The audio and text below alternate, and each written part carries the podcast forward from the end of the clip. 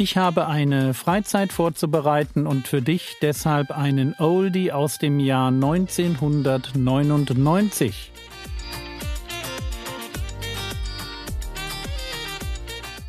Theologie, die dich im Glauben wachsen lässt, nachfolge praktisch dein geistlicher Impuls für den Tag.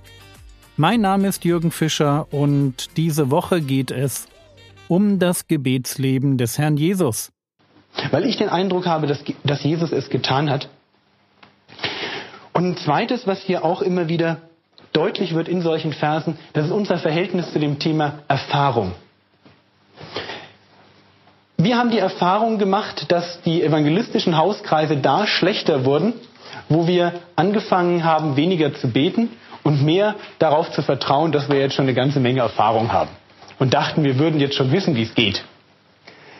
Das war nicht falsch. Wir hatten eine ganze Menge Erfahrung gemacht. Nur, wir dürfen deshalb das Gebeten nicht vernachlässigen. Wichtig ist, und das ist auch das, was Jesus hier zeigt, egal wie viel Erfahrung du in einer Sache hast, also du kannst der begnadetste Kindermitarbeiter sein, du kannst hunderttausendmal jemandem das Evangelium erklärt haben anhand der Bibel. Und trotzdem wirst du bei all der Erfahrung nie an den Punkt kommen, dass du sagen kannst, ich brauche das Gebet nicht. Denn wenn einer Erfahrung hatte, wenn einer auf Know-how zurückblicken konnte, war es Jesus. Und Jesus braucht anscheinend Gebet. Und deswegen können wir es uns einfach nicht leisten, im Dienst auf Gebet zu verzichten. Ein weiterer Punkt, der befindet sich dann hier, Lukas 6, die Verse 12 und 13.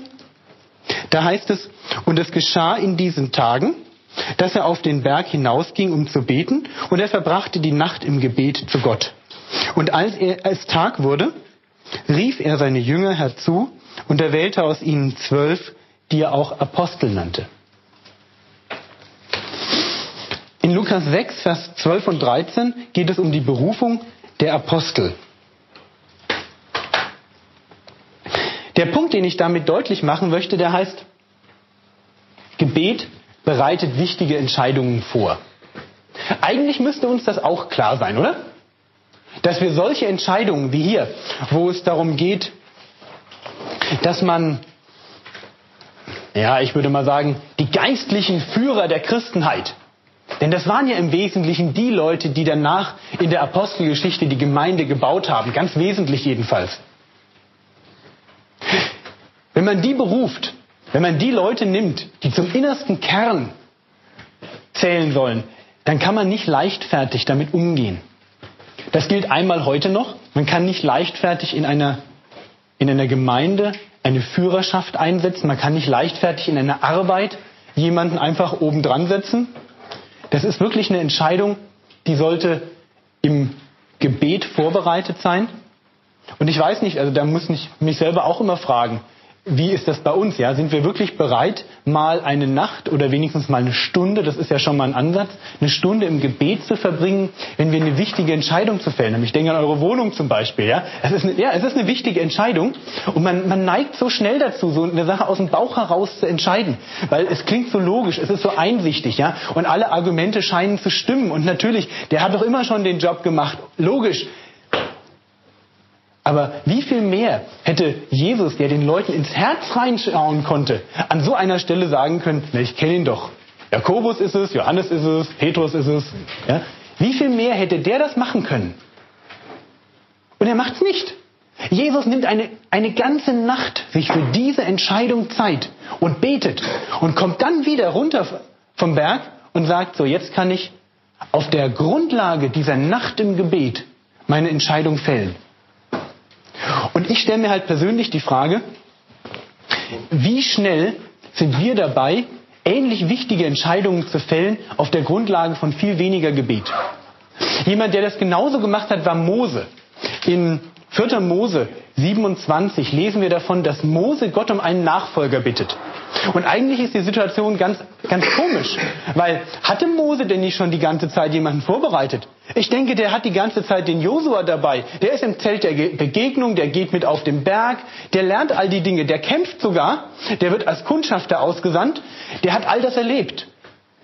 Und eigentlich hätte man sagen müssen, lieber Gott, ich habe hier den Josua vorbereitet, bitteschön, der ist es doch jetzt, oder? Und Mose geht ganz anders ran. Obwohl er diesen Mann vorbereitet hatte, ich sage mal von seiner Seite aus getan hat, was er für richtig gehalten hat, obwohl das so war, geht er zu Gott und betet und Gott ist es dann, der den Josua beruft. Mose schlägt ihn nicht vor, sondern Gott sagt, nimm dir Josua. Vielleicht war es ein Stück weit in den Gedanken des Mose schon drin, aber er macht Gott keine Vorschriften. Sondern er betet und er bekommt dann von Gott diesen Mann, diesen Nachfolger gezeigt und Gott bestätigt Josua dann auch vor dem Volk. Und was wir merken ist, Mose vertraut an der Stelle überhaupt nicht auf sein eigenes Wissen. Natürlich hätte er sagen können, ich weiß schon, was gut ist, das macht er nicht. Er bittet Gott darum, dass er es ihm zeigt. Und ähnlich dürfen wir auch vorgehen. Es gibt Entscheidungen, die wichtig sind. Welchen Beruf sollen wir wählen? Welchen Ehepartner sollen wir uns aussuchen? Wo sollen wir wohnen? Das ist in meinen Augen eine wirklich auch wichtige Entscheidung. Welchen Dienst in der Gemeinde sollen wir einnehmen?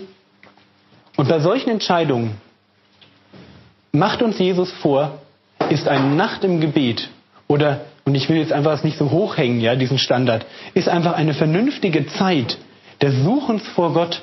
Ja, einfach mal des Rausgehens und des mit Gott Redens und des Dinge Bewegens und des Gott auch darum Bittens, dass er einem zeigt, wo es langgehen soll, ist eigentlich bei Jesus die Norm. Gott bereitet wichtige Entscheidungen vor. Aber es ist noch mehr. Wenn wir Lukas 9 sehen,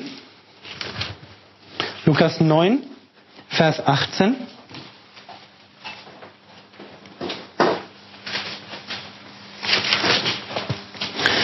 Dann spielt Gebet auch an anderer Stelle eine ganz entscheidende Rolle. Es heißt dort, und es geschah, als er für sich allein betete, waren die Jünger bei ihm, und er fragte sie und sprach, was sagen die Volksmengen, wer ich bin? Sie aber antworteten, und dann kommt das, wo die Jünger sich dann darüber äußern, dass Jesus der Messias ist und wo Jesus dann ihnen das auch klar macht. Was ich hier zeigen möchte, ist Folgendes. Jesus betet, bevor er mit den Jüngern redet. Wir sagen, naja gut, was soll das?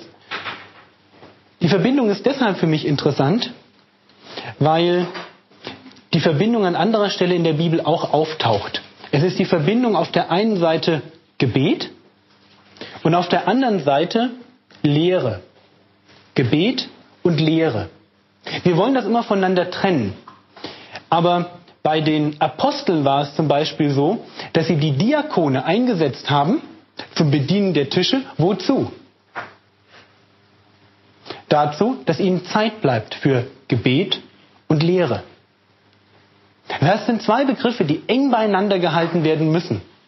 Gebet, und ich könnt euch vorstellen, wie die Überschrift jetzt an der Stelle heißt, Gebet bereitet auch Lehre vor. Gebet ist nicht einfach unabhängig von der Lehre oder die Lehre unabhängig vom Gebet. In Kolosser 4, Vers 3 heißt es dazu folgendermaßen. Haltet fest am Gebet und betet zugleich auch für uns, dass Gott uns eine Tür des Wortes auftue, das Geheimnis des Christus zu reden. Merkt ihr diese Verbindung? Haltet fest am Gebet und betet darum, dass Gott uns eine Tür des Wortes auftue, das Geheimnis des Christus zu reden. Gebet bereitet die Lehre vor. Und zwar in der Form, dass es Herzen vorbereitet, die Botschaft aufzunehmen. Und wir könnten wieder an der Stelle meinen, naja, wenn man nur ein gutes Material verwendet und die richtigen Illustrationen und dann vielleicht sich noch ein bisschen geschickt anstellt, einen Overhead-Projektor nimmt, ja, und wenn die Leute nur richtig zuhören, dann geht das schon. Falsch. Wieder ist es so, erst das Gebet und dann kommt die Lehre. Und ich denke persönlich, es gilt nicht nur für eine Sonntagspredigt, es gilt nicht nur für den Jugendclub, die Kinderstunde, die Jungschararbeit, die Frauenstunde, wo auch immer man eben einen Beitrag bringt. Das gilt für alles. Da, wo ich, oder hier Bibelseminar, ja. Das ist einfach, wir beten Wir beten, dass Gott die Herzen der Zuhörer auftut. Gerade weil wir uns abhängig machen, weil es eben nicht nur darum geht, was wir sagen, sondern dass das, was wir sagen, unterstützt wird, dass es auch ankommt in den Herzen, dass ein Stück weit Vorbereitung da ist in den Herzen. Weil sonst können wir reden, was wir wollen, und es wird einfach abprallen. Und deswegen kommen wir auch bei Lehre nicht um Gebet herum. Natürlich ist Gebet etwas, was jetzt nicht nur immer andere Leute betrifft. Und dass das so ist, das sehen wir im nächsten Punkt in Lukas 9, Punkt 28 und 29. Es geht hier, Lukas 9, 28, 29, um die Verklärung. Es geschah aber etwa acht Tage nach diesen Worten, dass er Petrus und Johannes und Jakobus mitnahm und auf den Berg stieg. Und da haben wir es wieder, um zu beten. Das eigentliche Ziel, warum Jesus auf den Berg gestiegen ist, war nicht, dass hier steht, und er stieg auf den Berg, um verklärt zu werden. Nein, er stieg auf den Berg erst einmal, um zu beten. Aber dann, indem er betete, Vers 29, und als er betete, veränderte sich das Aussehen seines Angesichts und sein Gewand wurde weiß und strahlend. Es ist das einzige Mal, bei den verschiedenen Stellen, die wir heute Abend zum Gebet betrachten, sind neun Stellen, neun unterschiedliche Stellen, wo wir lernen, wann Jesus gebetet hat. Das einzige Mal, dass das Gebet den Beter verändert. Also in eins von neun Fällen betrifft das Gebet den Beter selber in seiner Person. Und ich meine, dass man daraus auch ableiten darf, dass Gebet etwas ist, was nicht zuerst für uns ist. Ja? Also wenn wir beten, dass Beten etwas ist, was zuerst einmal für andere ist und dann erst für uns. Und das Zweite, dass Gebet deshalb auch nie ein Mittel sein kann, was wir einsetzen, um uns irgendwie so, hm, soll ich das mal sagen, ja, was wir so als spirituelle Übung praktizieren, ja, wo wir sagen, es tut mir gut, das was ich vorhin mit der Krankenkasse andeutete, ja, ich sage, ich bete jetzt mal, weil das macht mich so schön ruhig und und ausgeglichen. Dann muss ich sagen, nee, das ist eigentlich noch kein Gebet. Das ist vielleicht ein schöner Nebeneffekt von Beten. Und ich kenne das auch, ja, wenn man eine halbe Stunde gebetet hat, dann macht einen das schon ruhig, weil man kann eine ganze Menge an Last und an Sorgen, was so im Kopf drin ist, oh, loslassen. Aber das ist nicht eigentlich der Punkt, dass ich bete, damit es mir gut geht. Das ist nicht eigentlich der Punkt. Selbst wenn das ein Abfallprodukt davon sein sollte. Es bleibt eben nur ein Nebenprodukt. In erster Linie geht es darum, dass Gebet für andere da ist. Aber hier an der Stelle in der Verklärung wird deutlich, ja, Beten hat tatsächlich auch auf den Beter einen, eine Auswirkung. Das war's für heute. Den nächsten regulären Podcast bekommst du am 31. Mai 2021.